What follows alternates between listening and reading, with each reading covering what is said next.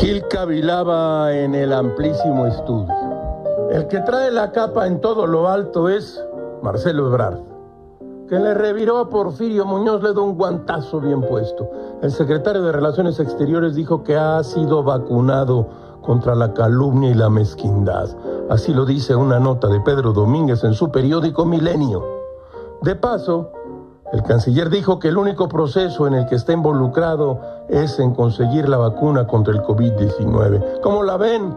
Sin el menor afán de un albur covidioso. Se dice en los mentideros que durante el viaje del presidente a Washington, Ebrard jaló agua para el molino de sus aspiraciones presidenciales. Gámez no se asusta. Político sin aspiraciones, grillas y movimientos en el tablero no es político. Falta saber si los dichos de Porfirio provienen de la oficina presidencial, porque en ese caso la cosa no pinta bien para Ebrard.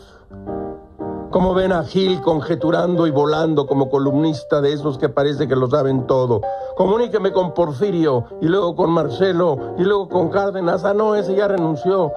Gil se pregunta, ¿existirá algún día una secretaría para devolver al pueblo lo rifado? Usted lo sabe, el presidente de la República intervino ante la Asamblea General de las Naciones Unidas. En su intervención ante la Asamblea, el presidente Andrés Manuel López Obrador habló de erradicar la corrupción al extremo de presumir ahí lo que suele llamar él la rifa del avión presidencial. Gil no quisiera ponerse pesado, pero la locución presidencial fue un tanto cuanto local, por decirlo menos, en un gran foro internacional. Todo es muy raro, caracho, como diría Charles Darwin.